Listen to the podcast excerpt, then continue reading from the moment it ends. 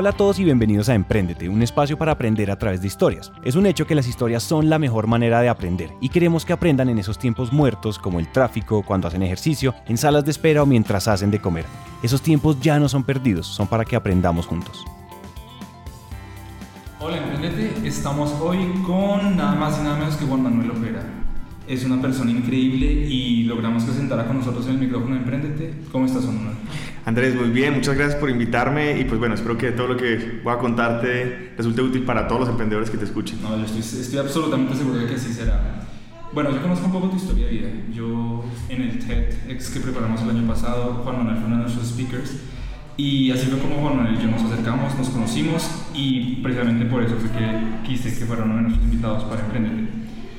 Yo sé que la audiencia no conoce la historia de Juan Manuel, entonces habla un poco sobre cómo ha sido tu camino, cómo, cómo llegaste a ser la persona que se sienta al frente mío. Cuéntame tu historia, o cuéntanos más bien. Bueno, pues Andrés, yo tuve la fortuna, digo hoy la fortuna porque creo que cada suceso que nos, que nos arma la vida finalmente nos arma también pues lo que somos y cómo enfrentamos cada reto que luego la vida nos muestra pero tuve, digamos, la fortuna de crecer en una familia de bajos recursos y en, un barrio un poco violento. Pues en, los, en, la década de los 90, eh, yo creo que todos los que crecimos en la década de los 90 en Colombia, de alguna manera somos sobrevivientes a un montón de cosas. Y sobre todo, en mi caso, crecía en un barrio que era un barrio de drogas, que es todavía un barrio de drogas, que de alguna manera tenía como todos esos encuentros violentos entre diferentes bandas de diferentes barrios y, y luego de que eh, mataran a Pablo Escobar y, y, se acabaran algunos carteles, entonces era una guerra constante de mercado de drogas entre barrios y barrios. Y, pues uno estaba ahí en la mitad de todo eso, sus amigos del barrio estaban metidos en, drogas o, o, o, tenían armas desde muy pequeños, los niños a los 12 años ya salían a la calle a matar. Y pues uno estaba creciendo, digamos, con todo el riesgo de muy fácilmente contagiarse de toda esa dinámica negativa que te estaba ofreciendo la calle. Y para una mamá, pues que finalmente su, su gran sueño es que sus hijos sean hijos de bien, pues al mismo tiempo era como un reto casi inalcanzable de conseguir que sus hijos no, no se permearan. Pues como hacia mis 12 años terminé de alguna manera eh, permeado de todo esto, empecé a tener algunas malas amistades, empecé a, a conocer algo de armas, porque sí, y, y un montón de, de, asuntos que de no haber sido por un maestro que de repente apareció en mi historia hacia mis 12 años, eh, y por supuesto por el apoyo de mi mamá y de, y de, mi hermano, que se convirtieron entre los tres como en mis mentores, eh, como para guiarme a, a, a pensar en cosas más productivas. Así que a mis 12 años y luego algunas riñas y, problemas que estaba teniendo por aquellos malos pasos que estaba decidiendo tomar, eh, termino sentado enfrente de una computadora que mi mamá compra con mucho esfuerzo y, y empiezo a aprender a programar estando pues todavía en, en, el colegio. Y años más tarde, en una feria de la ciencia, como un par de años después, como a mis 14 años, me invento algo que, pues, que competía con los volcanes de bicarbonato que uno hacía en el colegio, pero en este caso era un dispositivo que funcionaba como simulador de snowboard y la gente pues, se podía montar en una tabla que yo construí pues, muy, muy caseramente, pero que funcionaba, la gente se montaba y hacia el lado que se movía, pues así se movía un juego de PlayStation en un simulador en, en el computador. Y, y, y vi de repente que me armaron una fila enorme para montarse en aquel aparato y que yo podía empezar a cobrar. Okay. Así que empezó a cobrar como 500 pesos por, por que se subieran al simulador de snowboard y, y, me lleno eh, relativamente de plata ese día y digo, bueno, lo que había aprendido no solamente me sirve para matar el tiempo, sino que aparte puede ser eh, productivo. Exacto. Y me, y, y me atrevo a decir que ese fue como el momento clave en el que digo, comencé a pensar en que podía hacer eh, algún tipo de negocio. Antes de eso, pues vendía confites y cosas por el estilo pa, para hacer algo de dinero, pero... Um, pero pues ya estaba haciendo algo de muchísimo más valor y digamos que ese fue como el punto de partida, Andrés, para empezar a soñar, a soñar con, con hacer empresa.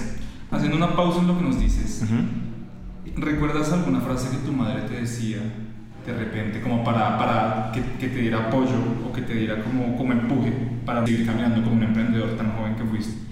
Pues mira que, que, mi mamá tenía algo que siempre nos repetía todo el tiempo, pero que pudo haber sido utilizado positivo o negativamente y es que recuerdo que cada vez que podía nos decía que había que procurar ser los primeros y los mejores.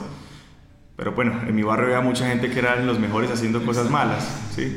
Pero digamos que ese era el mensaje constante de mi mamá, eso sumado al, al, valor que le daba a la familia y el valor que le daba a las mujeres y decir que, pues, que uno tenía que ser una persona de bien y respetar a la persona que tuviera a su lado. Entonces, digamos que ese fue siempre el, mensaje de mi mamá, es como no pasar desapercibido en cualquier escenario en el que estuviera y tratar de ser el primero. Yo creo que eso de alguna manera le crea a uno como esa necesidad por el reconocimiento, eh, que creo que todo emprendedor termina teniendo esa necesidad por ser reconocido eh, como una persona exitosa y eso termina moviéndolo mucho a uno para finalmente poder resaltar dentro de las demás personas con algo que estés haciendo. ¿Tenías 14 años cuando sacaste el juego, cuando ya te referías a ciencia? ¿Qué edad tenías? Sí, tenía, tenía, estaba en noveno. Realmente, si uno se ponía a ver, realmente era muy básico. Casi cuando eso existía el puerto LPT de la impresora, que era súper fácil de programar.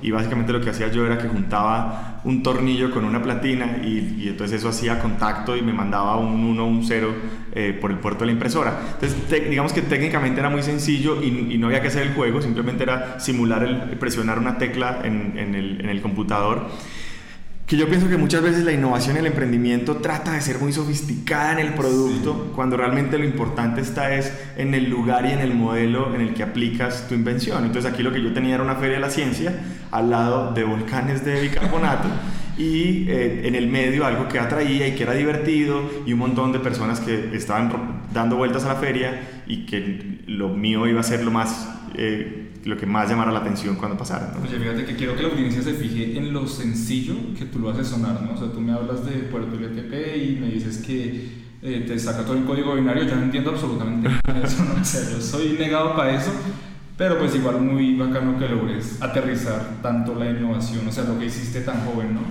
Bueno, hablando un poco de tus mentores, ¿quién era ese maestro que te, que te sacó? Mi vida está ya, ha estado llena de mentores y creo que uno debe estar siempre alerta a encontrar a esa persona a la que decide seguir en lo bueno.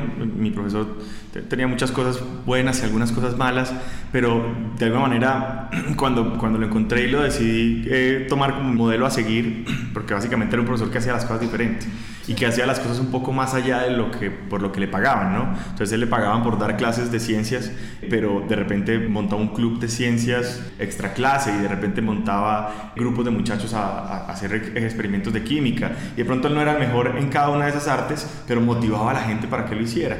Entonces, no, yo creo que además de mi mamá y mi hermano, pues eh, este profesor es una de las personas a las que más tengo que agradecerle el que me haya inspirado. De alguna manera eso es lo que hoy nos dedicamos a hacer, ¿no? Y es a inspirar maestros. Un maestro tiene que ser un maestro inspirador. No importa si no, no enseña bien las matemáticas, si no enseña bien español, pero si logra inspirar y motivar a sus estudiantes está, está cambiándole la vida. Y eso fue lo que este profesor hizo. ¿Y tienes contacto todavía con él? Sí, un tiempo trabajó con nosotros luego y luego ya no, pero, pero sí, todavía, todavía hablamos. Bueno, genial. Ahí está, un amigo para toda la vida. Entonces, volviendo un poco a tu historia, creas el simulador de snowboard, ingresas a de ciencias de y después, ¿qué sigue? pues cuando yo me doy cuenta que con lo que sé puedo producir algo de dinero, pues luego lo que empiezo a pensar es a quién más venderle algo que yo pueda hacer, ¿no?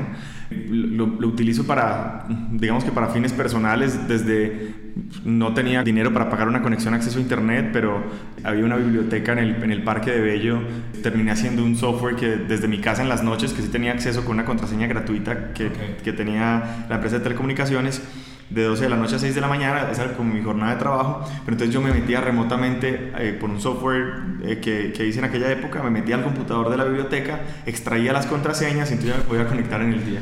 Una que otra fechoría, pero que terminaba siendo pues... No, no, eso, eso se llama recursiva. o sea, tú ahí a los 16 años tenías. Sí, eso fue quizás, no recuerdo bien el tiempo, pero creo que fue de las primeras cosas que hice porque pues esa era mi universidad de internet y pues ya estaba un poco cansado de no dormir y luego ir al colegio pues con insomnio total, ¿no? Lo cierto es que después de eso empiezo a ver cómo canjeaba cosas con mi colegio. Entonces yo les hacía, no sé, una multimedia para em, eh, un sistema de información sobre centros de alfabetización o cuando uno está en once o en décimo tiene que prestar unos servicios sociales. Entonces yo hice un sistema de información y con eso pagué mi servicio social.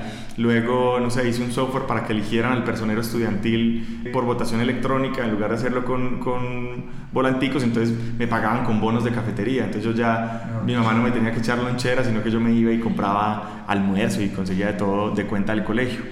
Y así me fui haciendo como diferentes desarrollos que, podía sacar algún provecho económico, directo o indirecto. Pero fue cuando estaba en 11 que finalmente alguien se me acerca y me dice, "Pues vamos a hacer los anuarios. Y yo le dije, pero mm, ¿por qué no lo hacemos digital? En ese instante me voy para el rector de mi colegio, que ya habíamos hecho negocios antes, y le digo, yo quiero hacer anuarios digitales, no existía Facebook.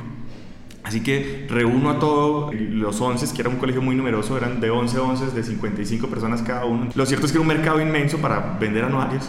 Me los juntan todos en un auditorio y les cuento de la posibilidad de tener un recuerdo para siempre en digital de sus compañeros con fotos y toda la cosa.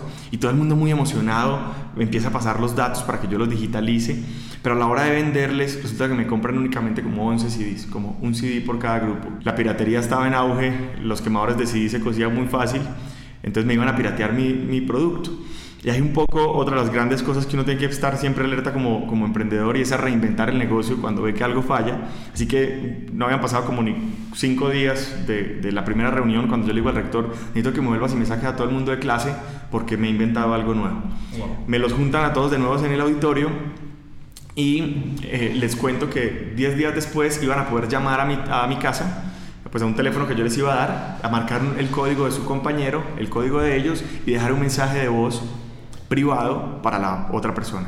De manera que si compraban el anuario, solo si compraban el anuario que iba a ser personalizado, iban a poder ver los mensajes de voz que sus compañeros le habían enviado. Sí. Todo eso, Dios mío. O sea, yo, no yo, yo esta parte de la no me la sabía. Yo, sabía los anuarios y yo dije, muy, muy genial todo lo que Juan Manuel hizo. Pero eso, el teléfono está increíble. Sí, pues el, el desarrollo en estos 10 días ese software eh, y pues ya la gente llamaba a mi casa y, y- y el, y esa especie de IBR le contestaba y decía como marque uno para dejar un mensaje, marque dos para hablar con doña Marina, que era mi mamá. Entonces el teléfono de mi casa sonaba todo el tiempo, mandaron como 3.000 mensajes de voz, pero lo cierto es que después creo que faltaron como 5 personas por comprar el anuario. Absolutamente todo el mundo compró el anuario que valía como 15 mil pesos. Mm, Yo siempre cuento con chiste algo y es que cuando alguien me vio teniendo ese negocio tan exitoso de vender anuarios, me, dijo un amigo, mira, yo vi que en, en Estados Unidos hay, hay algo como lo que tú haces, pero en Internet. Y se trataba de Facebook. Y le digo yo como que, no, eso no va a funcionar. Eso, aquí nadie tiene Internet. Entonces, eh, de alguna manera lo que terminamos haciendo fue como una especie de Facebook, pero en CD-ROOM, que se lo vendíamos a la gente. Lo cierto es que termina mi proyecto de anuarios ese año y yo quedo como con 4 millones de pesos en el bolsillo en dos semanas, que era lo que se ganaba mi papá en todo un año. Mi papá ganaba como un salario mínimo de la época, que eran como 380 mil pesos, una cosa así por el estilo. Y, y pues yo me había hecho 4 millones de pesos en dos semanas. Digamos que ya había comprobado que podía vivir de eso, incluso mejor que lo que había vivido mi familia de cinco personas en toda su vida, ¿no? Entonces, mm, de todas maneras, termino el colegio y me presento a la universidad, pues era mi sueño y era el sueño de mi mamá, pues que yo hiciera una ingeniería o alguna cosa. Así que voy a la universidad, paso a ingeniería de control en la Universidad Nacional y empiezo a notar varias cosas. Lo primero es que me empieza a ir muy mal. Yo en el colegio había ganado eh, siempre con las mejores notas y, y todo esto, pero en la universidad no lograba como concentrarme, no, no me conectaba, quizás porque ya tenía las ganas de hacer dinero y hacer negocios y de repente estaba otra vez entendiendo que era una derivada y que era una integral y sin saber exactamente eso para qué me iba a servir en mis ideas de negocios. Y por otro lado empezaba a ver lo difícil que era para mi mamá, no solamente eh, pues costear la universidad, que no era tan cara, pero eh, costear los pasajes y los almuerzos míos y de mis dos hermanos que también estaban en la universidad. Así que un día cualquiera digo eh, que deseo abandonar la universidad, definitivamente no vuelvo a la universidad, me echan por, por bajo rendimiento porque no vuelvo, y me dedico a hacer anuarios en todos los colegios posibles. Así que ya yo sabía cómo. Entonces, yo, eh, mi suegra, que, que era contadora, desde que empecé a hacer los primeros anuarios, me dice, monta una empresa. Así que voy y consigo permiso de mis papás, porque era menor de edad todavía, me voy a la Cámara de Comercio y me constituyo. Entonces, ya tenía una empresa constituida, así que termino mm, armando eh, como mi idea de una empresa que no solamente hiciera anuarios en un colegio, sino que se convirtiera en la empresa de anuarios, la que recogiera los recuerdos de toda la gente en un mismo lugar quise hacerlo lo más formal posible, así que mi oficina en mi casa ya era más seria, un escritorio al lado de mi cama, pero con su propia línea telefónica. Ya no me creía el más empresario, había comprado un computador nuevo, bueno, en fin. Pero lo cierto es que cuando voy a empezar, digo, yo quisiera automatizar muchas cosas. que el recaudo sea mucho más ordenado del dinero, que el escaneo sea más ordenado. Y empiezo a inventar una serie de sistemas para procesar automáticamente unas, unos datos de los usuarios, como quien llena un formato de ICFES eh, con bolitas de, de, selección múltiple y esto. Eh, me voy para el banco y me voy para donde la gerente en ese tiempo con Avi y le digo que yo necesito que mi gente me pague las facturas como quien paga los servicios públicos eh, con una factura especial. Ella me dice pues que eso nada más lo hacen las empresas grandes. Yo le digo que igual yo lo quiero hacer. Me cuenta todos los requisitos y entre esos estaba que tenía que hacerme una visita domiciliaria, pues una visita a mi empresa. Yo digo que bueno, le doy la dirección de mi casa, que era mi oficina, la señora llega, la saludan los perros y toda la cosa. Pero yo recuerdo estos muy bonitos porque la señora del banco, como al verme a mí tan, tan pequeño y como emprendiendo toda la cosa, se toma todo su papel, entonces entra completamente seria a mi oficina, se sienta en mi cama y empieza a hacerme un montón de preguntas sobre la compañía. Y como unos tres días después me llega una carta de aprobación de que mi empresa había quedado registrada para pagar con códigos de barra en, en el banco. Entonces yo organizo todo mi sistema, me voy para todos los colegios, me muestro lo más serio posible. En algunos colegios decía que yo simplemente era un trabajador de una compañía que llevaba muchos años, en fin pero nunca decía que yo era el dueño, porque pues seguramente no me hubieran recibido. Eh, yo decía que tenía que consultarlo con la junta, decía que mi secretaria no sé qué, todo lo que no existía, pero lo hacía creíble para que creyeran en mí, sobre todo que cuando eso el tema de emprendimiento no era tan popular, entonces no como que, un muchacho emprendedor, ¿no? Así que finalmente hago anuarios como en 10 colegios y, y, y pues era evidente que iba a ganar un montón de dinero, pero una de las cosas que le pasan muy seguido a los emprendedores es que me desenfoco dejándome llevar únicamente por las, los objetivos financieros. Me aparece una niña de un colegio que me dice, yo quiero que me haga los anuarios, pero quiero que no me los haga físicos, que me haga unos libros. Eso llega la niña a decírmelo como terminando el año, así que yo ya estaba tranquilo, ya había ganado lo que iba a ganar. Pero era un colegio muy grande de Medellín era mucho dinero, la niña aparte me llega con una bolsa plástica transparente donde se veían los billetes saltar por los lados. Yo sabía que no podía hacer ese negocio porque yo no sabía hacer anuarios impresos y además ya era muy tarde en el año, pero finalmente yo le digo que está bien y que le voy a hacer los anuarios. Fue un desastre. Me gasté como el doble del dinero que me pagaron por hacer los anuarios. La niña se había quedado con parte de la plata de, de todo lo que recaudaba. Entonces cuando yo entregué mis anuarios, que fueron un desastre, y la gente me pedía la devolución de la plata, yo terminé, terminaba devolviendo más dinero del que me habían pagado. Lo cierto es que fue un desastre, me gasté más plata de lo que me ha ganado con todos los otros colegios haciéndoles anuario digital, me lo había gastado produciendo y, y respondiendo por unos anuarios que, que, me quedaron horribles y que no sabía hacer. Así que en ese momento, digamos que fue como mi primer eh, eh gran fracaso, decido no hacer empresa, me voy para la Cámara de Comercio a, a cerrar mi empresa y resulta que era un cerrar una, una empresa, era súper difícil cerrar una empresa, así que la dejo abierta, pero vuelvo y me presento a la, a la universidad. Bueno, estabas evidentemente muy joven, tenías 17 años. ¿Cuánto tiempo duró todo ese proceso? De... Eso fue como un año, yo, yo después de salir del colegio como tenía como 16, casi 17 años, a mis 17 años monté entonces esa empresa ya como formalmente, me fui a hacer anuarios en todos lados y lo hice una generación, o quizás un par de generaciones, no recuerdo, pero lo cierto es que yo creo que tenía todavía como unos 18 años, una cosa así por el estilo, 19 años, cuando intenté cerrar la, la compañía. ¿Y después qué vino? Pues imagínate que me presento de nuevo a la universidad, en este caso a la Universidad de Antioquia, a estudiar Ingeniería de Sistemas. Y faltando como dos semanas para que salieran los resultados del examen de admisión, me llama alguien y me dice, como me contaron que usted hace anuarios. Yo ya no quería saber nada de anuarios. Entonces yo le digo como que sí, pero ¿qué necesitas? Y me dice, eh, no, lo que pasa es que sabemos que para la, califica, para, para um, la tabulación de las fotos y todo esto, usted tiene un sistema que funciona como un calificador del ICFES. Y yo, ah, sí, sí, pues así funciona. Y me dice, resulta que tenemos unos exámenes eh, de admisión que no están pudiendo ser procesados por la máquina de calificación y queremos entregar a tiempo. Entonces quisiéramos saber si, si nos puedes ayudar. Así que me mandan un examen, yo trabajo en adaptar el software y finalmente el software funciona muy bien. Y ellos me dicen como, eh, eres nuestra salvación, no tenemos nada más que hacer, o sea, eh, cóbranos lo que quiera. Entonces yo termino cobrando muy bien por eso, vuelvo y abro mi empresa, doy la cuota inicial de una casa, o sea, cobré muy bien y paso a la universidad, no porque yo haya calificado, pero, pero paso finalmente a la universidad Y cuando estoy en la primera clase de ingeniería de sistemas, y recuerdo que, bueno, yo siempre digo que los maestros son los que inspiran. Aquí hubo una maestra que, que, que inspira desde lo negativo, pero que inspira. Yo recuerdo que entro a la clase y de repente comienza a sonar mi celular. Yo no sé por qué no lo había apagado, suena durísimo. Y la señora me dice como, si usted va a contestar esa, esa llamada, cancele mi materia porque la va a perder. Yo vino mi celular, yo el celular lo tenía hacía poco y, y, y pues era un número desconocido, yo decía, tiene que ser algo importante. Agarro mi maleta y salgo del, del, del, salón convencido de que ya no iba a volver a entrar. Y cuando contesto era la alcaldía de Medellín y me dicen como, venga, ¿usted le calificó los exámenes de admisión a la Antioquia? Y, y yo sí, y me dicen, es que estamos embalados y necesitamos a alguien que nos ayude y no sé qué más, cóbrenos lo que quiera. Resulta que ese fue entonces una solución tecnológica muy particular que necesitaba la, la alcaldía, que era básicamente calificar exámenes similares a lo que lo hacía el ICFES.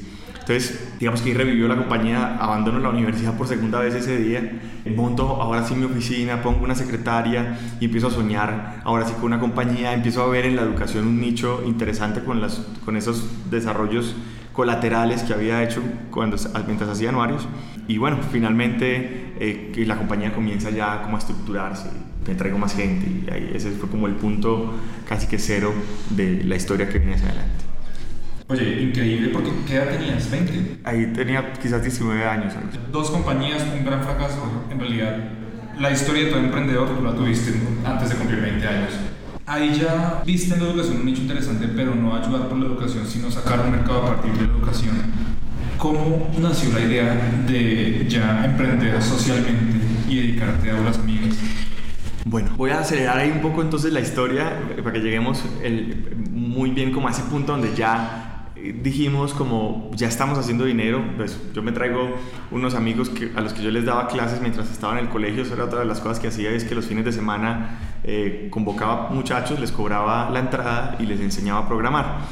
Entonces me traigo a alguno de esos muchachos a los que les había enseñado a programar y, eh, y, empezamos a hacer de todo tipo de software. Entonces hacíamos software de historias clínicas, hacíamos lo que cayera. No teníamos como ninguna, ningún meaning central que dijéramos como damos la vida por esto, por aquello. Y así empezamos a hacer dinero entre animaciones tridimensionales, páginas web y, y, y, software a la medida, hacíamos dinero. Pero en cualquier momento, eso quizás fue ya muchos años después y después de, de mucha historia, nos sentamos como en 2005 o 2007, no sé, y decimos como, bueno, ya estamos haciendo dinero, ya nuestras familias no viven en el mismo barrio, ya, no sé, podemos vivir de esto. Pero, pero ¿qué más? O sea, ¿cómo hacemos algo que realmente sea trascendental y tenga algún significado? Y ahí recordamos que fue este profe del colegio el que, el que había hecho de una u otra manera posible que todos estuviéramos en mejores condiciones de las que hubiéramos estado cualquier, si hubiéramos seguido cualquier otro camino. Y entonces fue en ese instante que dijimos como, ¿por qué no trabajamos por los maestros? ¿Por qué no procuramos que hayan más maestros inspiradores como este maestro que, que nos inspiró? Y fue entonces en ese instante que empecé a darnos vueltas en la cabeza la idea de aulas amigas que finalmente es nuestra compañía actual que se acerca a unos 200 empleados hoy, que tenemos 8 sedes internacionales e internacionales, pero sobre todo que hemos llegado a cerca de 25 mil aulas de clase y cerca de 50 mil maestros que, utilizan tecnología nuestra para inspirar. Entonces digamos que uno en algún momento de la vida tiene que darse cuenta que, que nuestro paso por el planeta es finito, que, que no somos inmortales que la única forma de alguna manera de inmortalizar nuestra presencia en este planeta es buscar hacer algo medianamente trascendental. Así que ahí fue donde dijimos no vale la pena seguir trabajando por, por, por dinero, pues el dinero es muy importante, pero tiene que haber un, algo trascendental detrás de todo esto. Y fue ahí donde dijimos trabajemos por los maestros que inspiran. Genial lo que, estás, lo que nos estás compartiendo y creo que esto es demasiado importante para toda la audiencia yo te quiero preguntar acá, ¿tú crees que si tú no hubieras tenido tanto éxito desde el día cero, o sea, desde que tenías 16 años, desde todo lo que hiciste en tu colegio, ¿tú crees que te hubieras dado cuenta tan rápido que no valdría la pena trabajar solo por dinero, sino por algo más allá? Yo creo que probablemente no. Yo creo que los seres humanos estamos programados para, para trabajar en función del, de, de, lo que el dinero puede comprar. Mm, Curiosamente me encontré con alguien hace como tres años, un empresario muy exitoso de Costa Rica, a quien admiro mucho, y, me ayudó a acercarme a una definición de felicidad donde por un lado estaba el placer de las cosas que hacemos, que realmente el placer está muy representado en dinero, el dinero nos genera, pues el, dinero compra placer, comodidad y, demás. Pero me, me, da una serie de ejemplos de cómo personas que pueden tener mucho placer realmente no son felices. Que había otro componente de la felicidad que es la trascendencia o el meaning de lo que hacemos, ¿cierto? Así que hay muchas personas que pues también hacen muchas cosas trascendentales, pero si no le encuentran el placer suficiente, así estén salvando el mundo, probablemente algún día se sientan infelices porque eso no les está generando el bienestar o el placer que debería generarles. Entonces, creo que esa definición de felicidad, si uno la tuviera desde su formación básica, probablemente uno crecería pensando que no solamente tiene que buscar dinero y placer, sino que tiene que buscar alguna trascendencia en su vida para conseguirlo. Y eso no se lo enseñan a uno en el colegio. Entonces por eso pienso que seguramente no, seguramente la única forma de llegar a esa definición de felicidad fue porque ya tenía, digamos, las condiciones económicas para comprar el, placer que para mí era suficiente y eh, entonces podía pensar en cuál era ese otro complemento que, que, que necesitaba la felicidad. Entonces, a todos los emprendedores que posiblemente tienen el potencial tan grande que tú tienes y que demostraste desde que eras demasiado joven, ¿cómo les dirías tú que no piensen tanto en el dinero? Andrés, yo, yo no quiero eh, como que vaya, que, que sonara romántico. Y voy a ser, voy a ser antes muy como muy ácido en el tema y digo, es, sí, hay que pensar en el dinero.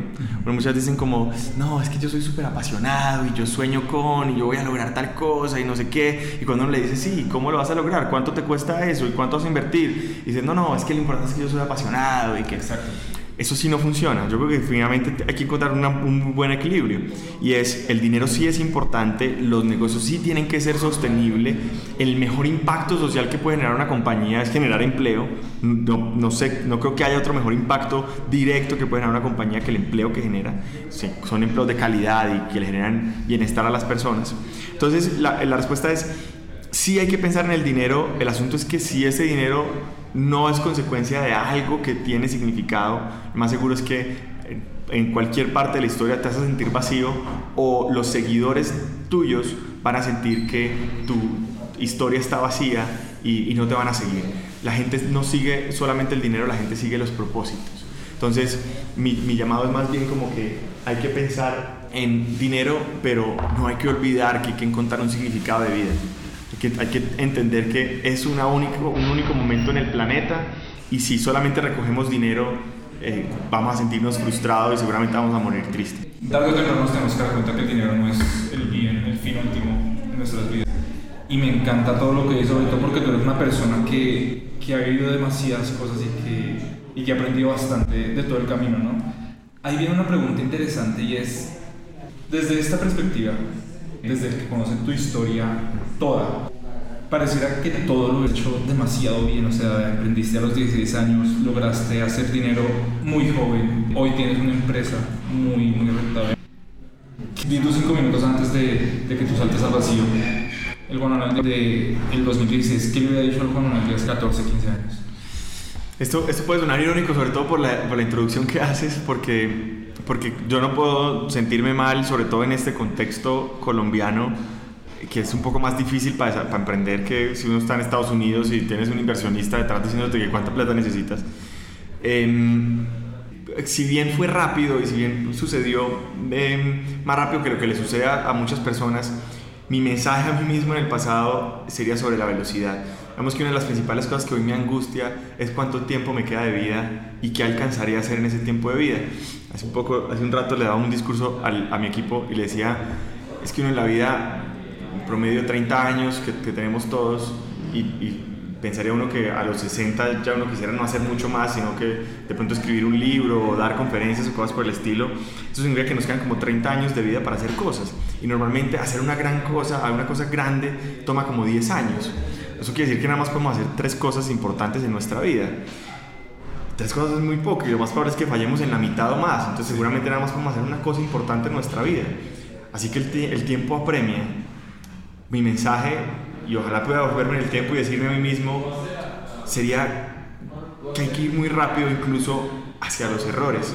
Eso es algo que, que estoy repitiendo también hace unos días y es que uno de, de, de tirarse y cometer errores, pues hay que cometerlos rápido porque entre más rápido los cometamos, pues más rápido volvemos a intentarlo y volvemos a pararnos. Pero muchas veces uno como ser humano dilata y, y le regala mucho tiempo a fracasar. Entonces, no, voy por el camino incorrecto, lo más probable es que este no sea el camino correcto, me voy más despacio para, para dilatar y retrasar mi fracaso. Pero finalmente yo sé que voy a fracasar, y, pero iba a fracasar en dos meses y termino fracasando en dos años. Entonces ahora tengo dos años menos para levantarme y volver a intentarlo. Entonces mi mensaje sería es, definitivamente hay que arriesgarse, hay muy poco que perder, lo, lo, más valioso que uno puede perder es la vida y cuando la haya perdido nada más importará. Entonces realmente casi que no hay nada que perder, debería uno arriesgarse a, aprovechar lo único que se pierde que es la vida y el tiempo de vida y arriesgarse eh, debería ser la decisión que uno siempre tome. Entonces mi mensaje siempre es de velocidad y mi mensaje para todo el mundo por mucho tiempo seguramente será hay que hacerlo más rápido. No podemos ser tan pasivos cuando el tiempo de vida es tan escaso. O sea que de pronto tú de repente no hubieras vuelto a entrar a la universidad la, segunda vez. Sí, o, o seguramente hay otras partes de mi vida que son un poco eh, eh, complejas, un poco más sentimentales. Yo, eh, como a, a, mis 17 años, decidí hacer como mío al hijo de mi novia, entonces me convertí como en su papá toda la vida. Y en ese andar hubo momentos de muchos temores en los que yo decía cómo, cómo consigo más estabilidad o, o pensaba o, o, me restringía en ciertas cosas, aunque finalmente terminé entendiendo que antes esa era mi motivación para conseguir grandes, grandes éxitos, porque ahora tenía una persona que ojalá algún día me mirara y me usara como referente de, de éxito para él conseguir sus propios éxitos pero en algún momento la vida te pone un montón de cosas que te llenan de temores o que te, o que te hacen tomarte seis meses para pensar a ver si de pronto. Entonces quizás hubiera acelerado más, más pensamientos en mi vida que quizás hubieran conseguido muy buenos resultados en, en, menos tiempo sin querer sonar como malagradecido porque soy, estoy obviamente satisfecho con, con lo que la vida me ha puesto en el camino y como me lo ha puesto. Bueno, y entonces ahí viene algo bien interesante. Nos grabamos del colegio pensando que vamos a estudiar 5 años de pregrado y nos grabamos del pregrado pensando que vamos a estudiar 2 años de maestría para ahí sí pensar si nos vamos a lanzar al agua o no. Muchas personas, y más en este mundo del emprendimiento, no están de acuerdo con esa postura de que hay que estudiar y trabajar y después por allá los 45 años emprendamos. Muchas de las personas que se han sentado en el micrófono emprendente nos han dicho que emprenda más despacio, hágalo más despacio, emprender viejo no pasa nada ¿Qué opinas tú de, ese ciclo que la sociedad nos ha obligado a que tenemos que seguir para ser alguien en la vida, por así decirlo? No quiero, no quiero decir nada que termine haciendo que todo el mundo se salga de la universidad. Eso, cuando hago algunas conferencias en universidades, soy muy empático en eso, pero sí creo que el sistema eh, de educación superior tiene que reinventarse. El mismo sistema educativo básico tiene que ser más rápido. Es que es, increíble que uno pase algo así como, no sé, el 30% de su vida preparándose para vivir el otro 60%. Cuando de repente uno debería vivir la vida intensamente desde el primer día y aprender mientras, mientras haces las cosas y lo, y, y lo conseguís, ¿cierto? Teniendo en cuenta que al final de la historia hay como un 10% de la vida que, que, no vas a poder vivir porque te la vas a pasar muriéndote, ¿no? Entonces, yo de pronto a veces soy muy dramático, pero, pero realmente me, me, angustia mucho que la vida sea tan corta y de alguna manera que los sistemas educativos y el sistema económico mismo te haya diseñado un, un, un modelo perfecto para que vayas tan lento eh, como si la vida fuera a durar 100 años, ¿no? Claro, no, y fíjate que tú eres el más vivo ejemplo de que tiene que vivir la vida al límite y a lo que marca. Yo me imagino que también fue muy duro ser un emprendedor tan joven que la gente te tomara en serio. De pronto la persona del banco con Avi sí te toma en serio, pero ¿cómo hacías para que la gente te tomara en serio cuando tú estabas tan chiquito y haciendo cosas tan grandes? Yo pienso que hoy es más fácil porque la cultura emprendedora se ha propagado. Hoy en toda parte hay un centro de, de emprendimiento, las universidades lo tienen. En mi tiempo, bueno, eso ya suena como si fuera muy viejo, pero sí, hace 14 años la incubadora de base tecnológica de Antioquia era lo único que estaba como medio surgiendo y no había nada más. Entonces sí era muy difícil que la gente de repente te creyera. Yo tenía un beneficio, es que desde muy pequeño hablaba como adulto por teléfono y, y, creo que tenía como cierta habilidad con la palabra desde pequeño, entonces yo la mayoría de cosas las hacía por teléfono. Entonces, no sé, en algún momento cerré un negocio con Zenú por teléfono, él mandaba los demos de, de unas simulaciones tridimensionales, eso para poner un ejemplo. Lo cierto es que al último me dijeron, me encanta, vamos a contratarlo. Esto es, me mandaron el modelo del contrato y luego yo tenía que ir a firmar el contrato y cuando aparezco allá me dicen como, ¿y usted quién demonios es?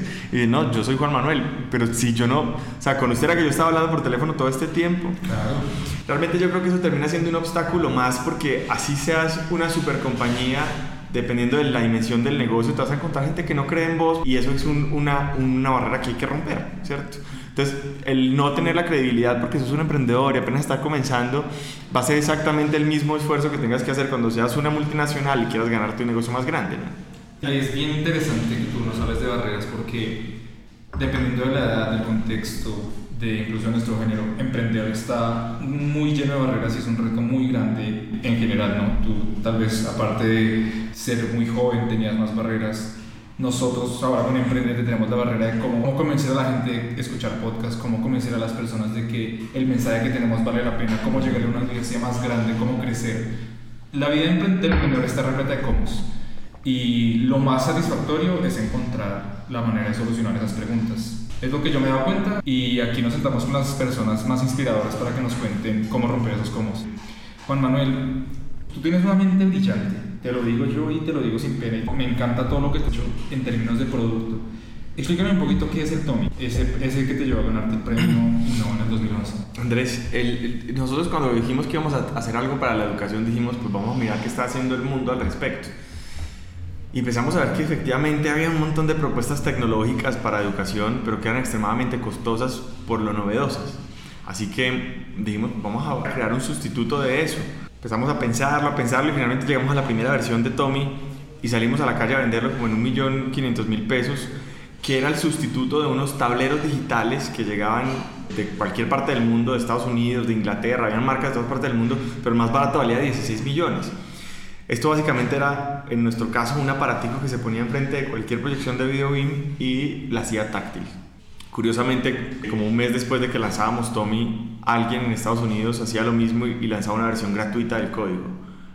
Eso para volver a insistir en que lo importante no termina siendo el, producto, sino lo que termina pasando alrededor. Mira que tú cuando eh, estabas hablando hace un rato sobre, sobre tu emprendimiento, hablabas de todos los retos de mercado.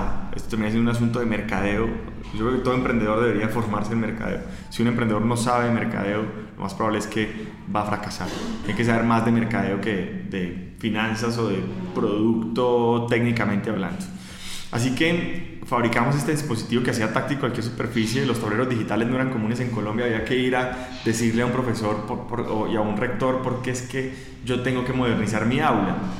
Pero conforme pasó el tiempo, primero nos, nos odiaba a los competidores porque pues, eh, hacíamos lo mismo que hacía un tablero de 16 millones de pesos. Pero empezamos a encontrar unos océanos azules donde incluso nuestros clientes ya no eran las instituciones, sino que eran los mismos maestros, porque nuestra tecnología era tan usable para el maestro, tan aplicable para el maestro, que finalmente eh, él decidía comprarla porque también era económica para ellos, más económica que 16 millones de pesos. Entonces, em, eso es básicamente Tommy, un dispositivo que se pone enfrente de cualquier proyección y la hace táctil, pero alrededor de Tommy lo que finalmente terminaba creándose era todo un equipo de apoyo para el maestro que decidía, decidía inspirar. Entonces, desde hace mucho tiempo, nosotros tenemos una línea 018000 y una línea gratuita en Argentina y en Ecuador eh, y ahora en México que estamos abriéndolo, donde los maestros llaman a decir, venga, ¿qué hago en mi clase de mañana? Quiero ser un maestro inspirador, ¿qué puedo hacer para inspirar a mis estudiantes? Entonces, no solamente era ya el aparato que habíamos inventado, que es el que tú mencionas, que nos hizo ganar pues, premios de innovación y, el premio Accenture y una serie, una serie de premios de innovación, sino que alrededor de eso había toda una propuesta de servicio y de apoyo eh, para el maestro que compraba nuestra, nuestro hardware. Aparte de haber inventado Tommy, entonces cuéntame más qué es Superprofe. Bueno, para, para empezar, debo aclarar que el hecho de ser emprendedor tiene una de las cosas más claves y es cómo, cómo consigues las personas adecuadas. Superprofe no es, no es una idea mía, pero Superprofe es una idea de Nadezda Vera, que es una emprendedora a la que admiro muchísimo y que es ahora mi socia, incansable, como deberían ser todos los emprendedores, eh, que cualquier día llega a decirme, tengo una idea, y bueno, me llega con, con varias, varias ideas y me dice, yo, y yo quiero, mm, pues, apalancarla con, con, el, con el recorrido que hablas amigas tiene y con, y con tu experiencia pero, pero Superprofe no fuera lo que es hoy, ni, ni, ni, fuera tan usado como, como es hoy, ni diera tantas cientos de miles de, de horas de clase eh, como las da hoy si no fuera por la emprendedora que tiene finalmente al frente. Nosotros hemos hecho varias inversiones y hemos apoyado varios emprendimientos, algunos no han funcionado, eh, otros sí, pero yo creo que esta es una etapa muy importante de emprender y es cuando tienes que ver cómo generar sinergias, no solamente en, lo, hondo de, tu sector, sino empezar a, transversalizar un poco la, cobertura del emprendimiento. Entonces seguimos en la educación, pero apoyamos ese tipo de, emprendimientos como superprofe.com. Superprofe es una plataforma increíble, la pueden descargar también. Si alguna de las personas en nuestra audiencia es profesor particular, Superprofe les permite encontrar más alumnos, les permite llegar a más personas y les permite al final y al cabo seguir cumpliendo con la misión de la educación tenemos las amigas, tenemos a Tommy Pro.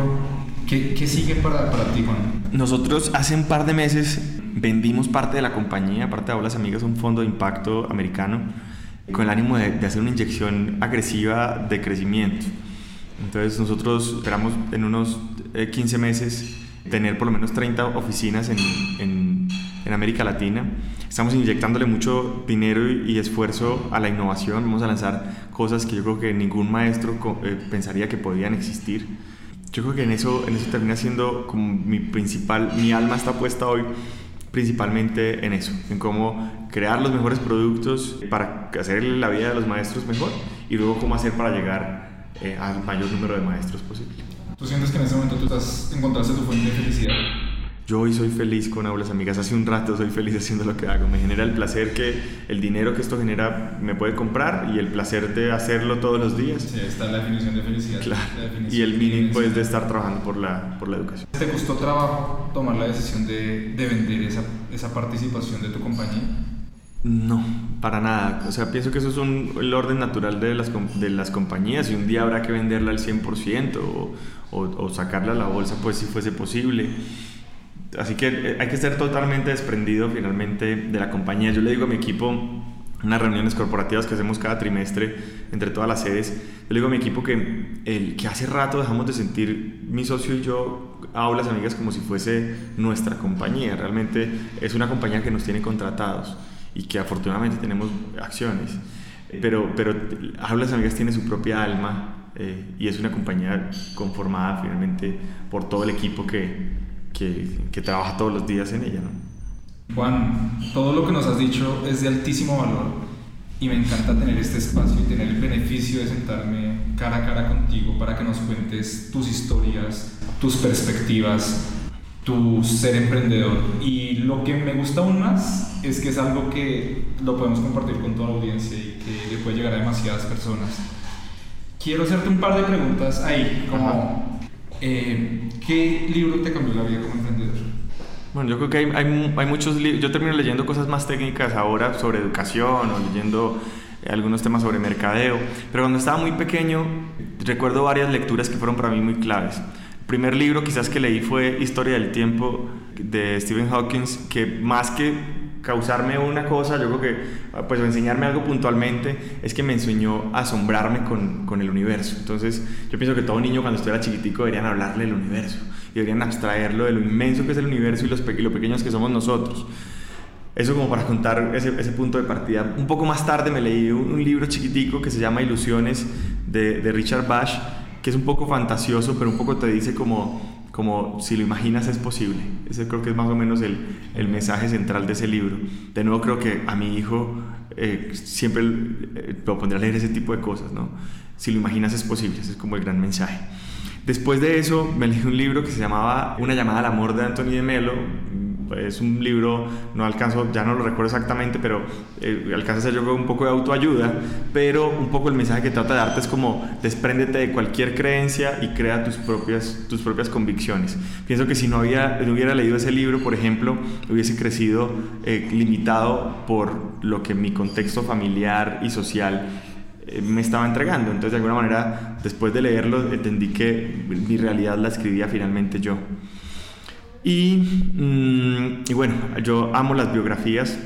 Después de eso seguí con la biografía de Albert Einstein y admiro mucho los, los, logros de Richard Branson. Entonces luego la, la, eh, la, biografía de Richard Branson y así por el estilo. En el camino trato de buscar sobre todo personas que, que, que me inspiren y que, y que, se conviertan de alguna manera como en cierto referente para lo que yo quisiera hacer eh, más adelante. ¿El emprendedor nace o se hace? Hmm.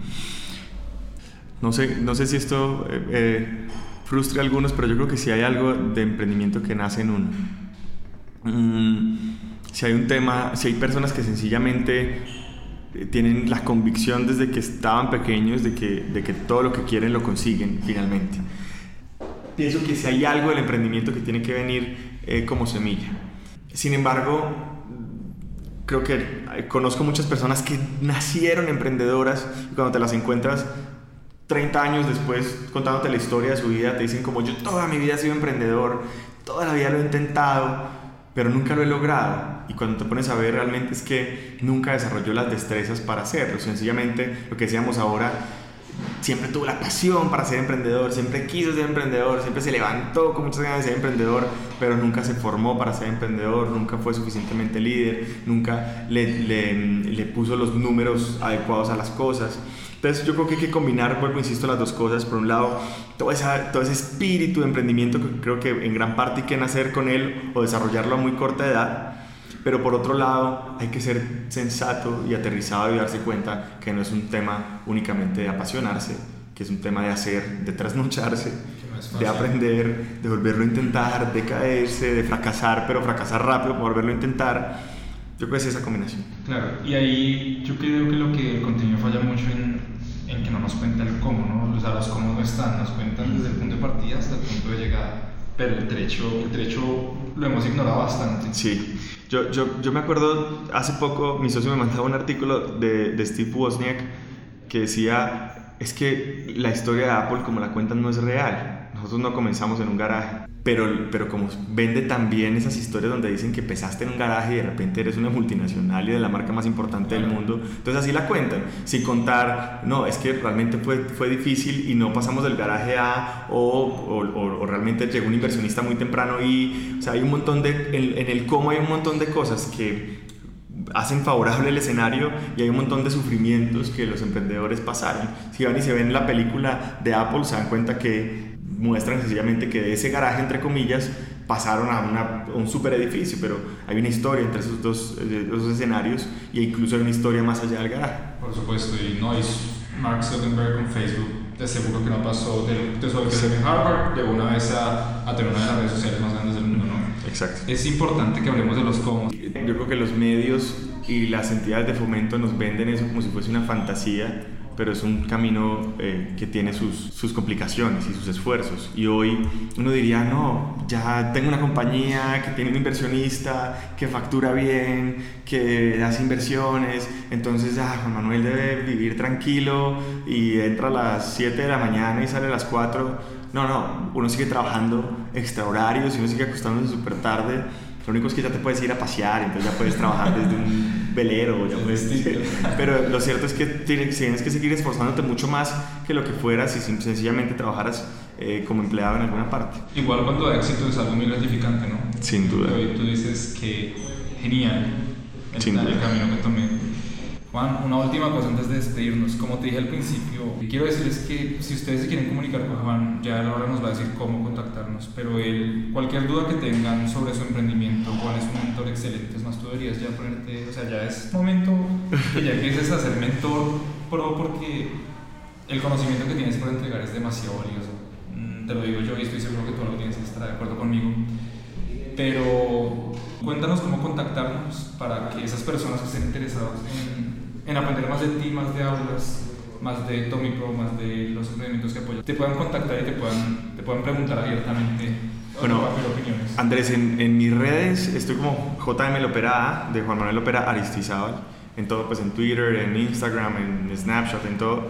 Así me encuentran, eh, pero eh, también a, a, tu entera disposición si en tus redes quieres saber algún espacio para preguntas o, o, para algún tipo de mentoría virtual a tu disposición, a lo que pueda ayudarle a todos los emprendedores de tu red.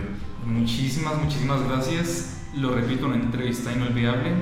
Juan, muchas gracias de verdad por el espacio que me das aquí en Aulas. Mi nombre es Andrés y nos estamos hablando. Vale, gracias Andrés y muchos éxitos. Hasta aquí llega esta historia y nos encanta que hayan llegado hasta el final, porque una persona comprometida con su éxito es una persona comprometida con su educación. Emprendete es una comunidad donde nunca dejamos de aprender y este tiempo que acaban de invertir es un paso más para que su educación se convierta en un hábito. Y recuerden que de cada mil personas que nos escriben nos tomamos un café o hacemos una llamada con por lo menos 100 de ellas. Así que dejen la pena y escríbanos por WhatsApp.